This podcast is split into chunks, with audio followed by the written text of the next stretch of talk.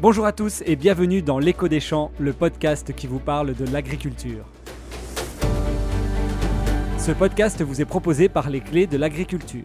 Bonjour et bienvenue dans les clés de l'agriculture. Aujourd'hui, j'ai le plaisir de recevoir Caroline Lepoultier, directrice générale du CNIEL.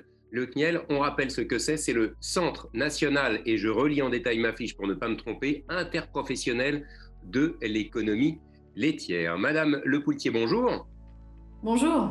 Première chose, euh, avant de parler de 2021 et de la suite, si on essaie de faire un rapide bilan de l'année 2020, comment a été cette année aussi particulière pour les professionnels euh, du monde de l'industrie laitière? Oui, alors année extraordinaire, alors pas seulement pour l'industrie laitière, mais également pour tous les producteurs de lait et puis euh, les acteurs du commerce et de la distribution de produits laitiers. bon, je ne rappellerai pas pourquoi elle était extraordinaire, mais elle revêtait un enjeu tout particulier pour la filière, à la fois de pouvoir garantir l'approvisionnement des consommateurs pendant des périodes de confinement où les habitudes de consommation ont considérablement changé. Plus de restauration hors domicile, plus de restaurants, euh, beaucoup plus euh, manger chez soi. Donc il s'agissait de garantir l'approvisionnement des Français sans avoir, de manière assez paradoxale, à jeter du lait à des périodes de pic de production laitier, comme euh, c'est généralement le cas au printemps.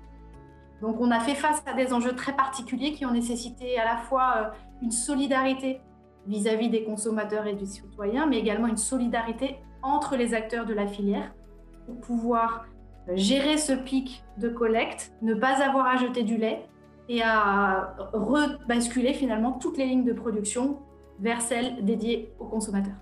J'imagine que tous les acteurs n'ont pas été impactés, bien sûr, de, de la même façon. Est-ce qu'il y en a certains qui ont été plus impactés, impactés euh, négativement évidemment. Oui, alors j'allais dire effectivement, euh, notamment pour la partie euh, industrielle. Bon, pour les producteurs, le lait se produit tous les jours. Ils ont continué à être collectés grâce à la solidarité mise en place dans la filière. Donc j'allais dire que pour les producteurs de lait, il n'y a pas eu d'enjeu majeur, si ce n'est voilà, garantir la collecte et le prix.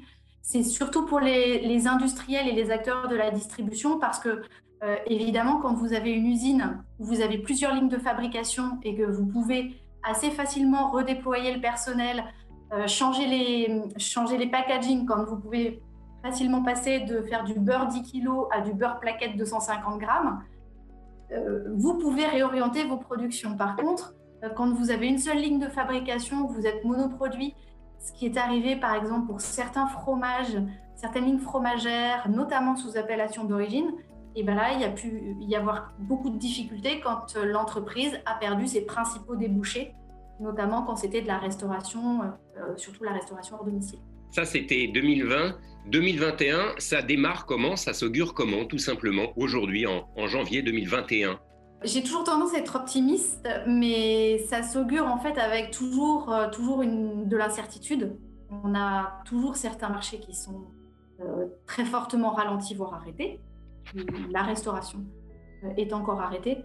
Euh, donc, euh, ça s'augure voilà, avec beaucoup d'incertitudes, mais en même temps avec un volet quand même assez positif qui est que en termes de consommation, finalement, l'année 2020 a marqué un, dire, un retour en grâce du lait et des produits laitiers, et notamment qui ont été réintroduits au cœur de la culinarité.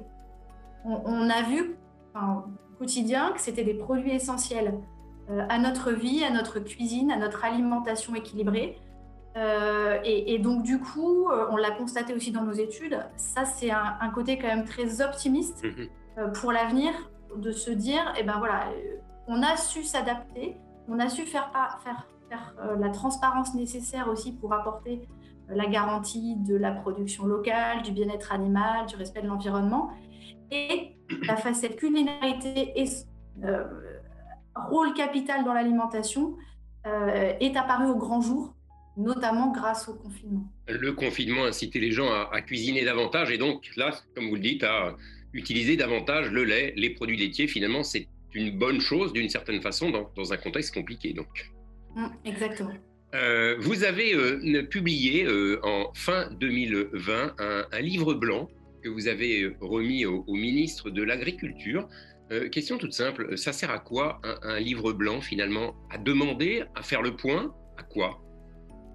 Alors, effectivement, dans le cadre de notre dialogue avec les pouvoirs publics, parce que notre, notre association est reconnue par les pouvoirs publics, euh, on a voulu très vite, euh, au sortir de la première période de confinement et quand le gouvernement réfléchissait à mettre en place euh, le plan de relance, confronter finalement les priorités du gouvernement au regard des priorités de la filière qui avaient émergé fin 2017, début 2018, à la suite des États généraux de l'alimentation et du plan de filière.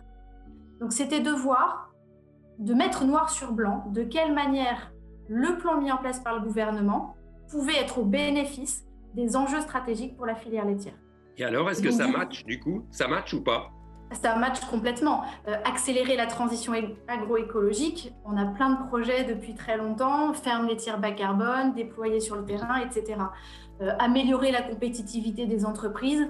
Évidemment, la création de valeur, la répartition de la valeur étaient des piliers du plan de filière l'alimentation durable pour tous, euh, je vous le citais tout à l'heure, ça rejoint aussi vraiment une priorité stratégique pour la filière laitière. Et enfin, renforcer les territoires. La production et la transformation laitière sont au cœur des territoires et au cœur des bassins d'emploi sur les territoires. Donc euh, évidemment, les priorités matchaient complètement, mais on avait besoin de les formaliser pour dire au gouvernement, bah, dans la manière dont vous allez décliner vos appels à projets, on, va s'inscrire complètement là-dedans et on a mis en place également une plateforme pour que les destinataires, in fine, de ce plan de relance, les acteurs de la filière, les acteurs économiques de la filière, eh ben, puissent en bénéficier au mieux euh, et au bénéfice, évidemment, de, la meilleure exemplarité de leur activité économique. Quels sont les, acteurs principaux, vous dites, afin que les acteurs de la filière puissent en bénéficier le plus euh, Quels sont ceux qui en ont le plus besoin aujourd'hui, si on essaye d'être synthétique? Ah bah, euh, bah, c'est les producteurs de lait et c'est les industriels qui le transforment. Donc avec des, enjeux différents en fonction des territoires. Vous avez des enjeux où, euh, euh, par exemple, l'enjeu du pâturage, améliorer l'accès des vaches au pâturage va être un vrai enjeu. Et le plan de relance, il y, a une priorité là-dessus dans le cadre du plan de relance. Vous avez d'autres régions où euh, bah, ça va être peut-être plutôt euh, euh, le bien-être animal et de, faire les investissements nécessaires dans les bâtiments pour améliorer le, bien-être des animaux. vous allez avoir dans certains territoires un enjeu plus climatique. De bien-être des, vaches aussi dans, les, bâtiments, un enjeu de, pâturage plutôt dans le, grand quart nord-ouest de la France. Enfin, voilà, c'est d'adapter finalement ce plan de relance qui est une, une, boîte à outils absolument fantastique pour décliner les orientations gouvernementales euh, faire que euh, notre filière, au plus proche des territoires, en bénéficie au mieux pour remplir ses engagements. Euh, comment est-ce que vous analysez, comment est-ce que la filière, les professionnels du lait analysent aussi les évolutions sociétales, les évolutions sociétales des, consommateurs notamment? On le voit, hein, et c'est pris, pris en compte de plus en plus par, par les professionnels du monde agricole et de l'industrie agroalimentaire. Voilà, on veut manger peut-être un peu moins de viande, on veut être sur des produits euh, plus locaux, on veut. Comment est-ce que le lait, les professionnels du lait, eux, agissent dans cette direction-là C'est toujours un peu compliqué, évidemment. Quand on parle de lait, on parle de produits laitiers, on parle d'animaux aussi. Il y a des questionnements toujours là-dessus, concernant l'élevage, les manières d'élever, bref, la conception de nouveaux produits aussi. Comment est-ce que vous percevez ça? En fait, notre principale posture, engagement, c'est la transparence. C'est de, on n'est pas en concurrence par rapport à d'autres, on ne se place pas en concurrence, on se place dans une logique de gagnant-gagnant. On a une filière, on a des produits que l'on sait être capital dans l'alimentation, euh, à évidemment une aliment, pour une alimentation équilibrée. Donc, nous, on ne veut pas euh, évidemment faire consommer des produits laitiers à tout craint, mais que au moins euh, que le consommateur ait conscience que ça doit rentrer dans son alimentation équilibrée et que euh, par rapport à ses attentes euh, de durabilité, de local, de territoire, eh ben, on lui apporte les preuves, les garanties que la manière dont c'est produit en France répond à ses attentes. Aujourd'hui, c'est encore plus important justement de tendre vers de la transparence, comme vous dites, plus qu'avant encore, c'est clair. Oui. Alors, il y avait un, sociologue dont j'ai oublié le nom qui, plutôt que de transparence, parlait de sincérité. De transparence, ça veut dire qu'on livre tout de manière brute. En fait, nous, ce qu'on souhaite, c'est par rapport aux questions que se posent les consommateurs, leur répondre avec sincérité. Et s'ils nous demandent d'évoluer, que l'on voit avec les acteurs de la filière comment on peut évoluer pour répondre encore mieux à ces attentes qui évoluent. Le bien-être animal en est un exemple flagrant, où on met en place un outil de diagnostic pour pouvoir, euh, de manière très triviale, noter les exploitations sur 100, pour dire, bon ben voilà, par rapport à, à tel barème et tels critères de bien-être animal qui sont définis dans la réglementation européenne, voilà de quelle manière elle est respectée sur chaque ferme française. Ça, c'est quelque chose que vous souhaitez mettre en place ou qui est déjà en place, justement Alors, c'est en cours. On a tout l'outil de diagnostic. Maintenant, on doit le déployer sur le terrain. Et dans notre engagement sociétal, on s'est engagé à échéance de 5 ans de l'avoir déployé dans l'ensemble des fermes. Donc, on sera en capacité de dire, parce que par exemple, on a fait le diagnostic sur un millier de fermes test, et on constate une moyenne de notes qui est entre 70 et 75 sur 100. Donc, on voit qu'on a des progrès, mais on voit qu'on est déjà très bon au regard du bien-être animal. Et le consommateur, il a besoin de preuves. Donc nous, tout notre rôle au niveau collectif, c'est de confronter ces attentes et l'évolution de ces attentes et d'apporter les réponses étayées et objectives au questionnement des consommateurs. Un cas concret assez explicatif, je pense, et qui est assez convaincant. Si vous tendez vers des solutions comme celle-là, effectivement, je pense que ça peut être assez intéressant pour les consommateurs. Le monde de, de l'agroalimentaire aussi, bien sûr, utilisent, consomment des produits laitiers. Euh, eux aussi, un petit peu, sont dans les radars des consommateurs à juste titre, hein, d'ailleurs. Hein. Qu'y a-t-il dans les produits que l'on mange? Quels sont les produits ajoutés, etc., etc. C'est naturel, c'est normal, c'est pour la santé tout simplement. Ça aussi, c'est une donnée importante. Les, les, sont là aussi, euh, selon vous, un peu plus à l'écoute qu'avant euh, on voit des applis toutes bêtes. Hein. Vous connaissez Yuka hein, qui permet d'aller scanner les produits. On voit ça, il y a des gens dans les supermarchés qui font leurs courses quelque part avec ça. Il faut en tenir compte. Bien sûr. Alors on en tient à ce point compte que là on a lancé une, étude euh, au niveau de la filière parce qu'on s'aperçoit justement que les, euh, que les outils comme ça se multiplient, qu'ils ont tous une base d'algorithmes, une base de données complètement différentes. Ils répondent à chacun à finalement un questionnement du consommateur et comment on arrive à avoir l'enjeu de la meilleure information possible du consommateur? La plus honnête. D'autres systèmes d'étiquetage qui développent. Vous avez un étiquetage environnemental qui est en cours de réflexion. Donc euh, Yuka, vous avez, euh, vous avez le Nutri-Score. Vous en avez plein qui, chacun, sont très pertinents par rapport à la question à laquelle ils répondent. Mais quand vous les multipliez les uns avec les autres, c'est quoi finalement ce que le consommateur comprend?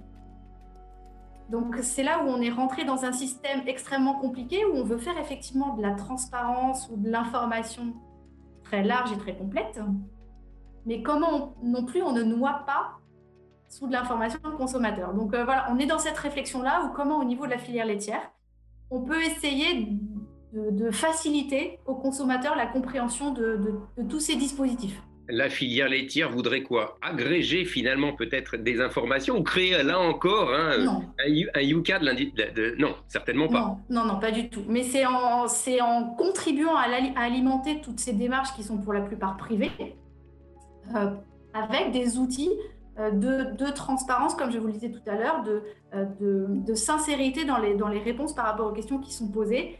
Et après, nous, dans nos outils de communication vis-à-vis du, du grand public, eh ben c'est voilà, c'est de, relativiser ou d'expliquer un certain nombre de, messages ou de choses qui peuvent lire.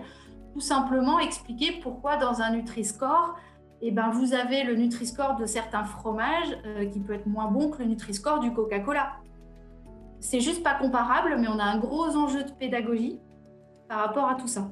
Vous avez raison, il n'est pas toujours simple du tout d'arriver à, y retrouver ces petits. On peut avoir un Nutri-Score très bon d'un côté, un Yuka pas bon, et puis une envie de manger un produit qui a priori est sain, sans pas vraiment transformé, mais c'est pas simple. Caroline Lepoultier, merci beaucoup. Je vous rappelle que vous êtes directrice générale du CNIEL. Et puis, si vous le permettez, on reviendra vers vous dans, quelques temps pour cette histoire justement de, du baromètre des, des, fermes, effectivement, de, production laitière, si j'ai bien, bien compris, pour voir un petit peu ce qu'il en est, se pencher un petit peu dessus pour décrypter euh, ce sujet qui semble intéressant et qui, je crois, donc va naître dans les, prochains mois, en tout cas en, en 2021, on l'espère. Merci beaucoup, à très bientôt, au revoir. Au revoir. Merci à vous d'avoir écouté L'écho des champs, le podcast qui vous parle de l'agriculture. Ce podcast vous a été proposé par les clés de l'agriculture. Retrouvez-nous sur Twitter, LCDAgri, et sur Facebook, YouTube et LinkedIn, les clés de l'agriculture. À bientôt!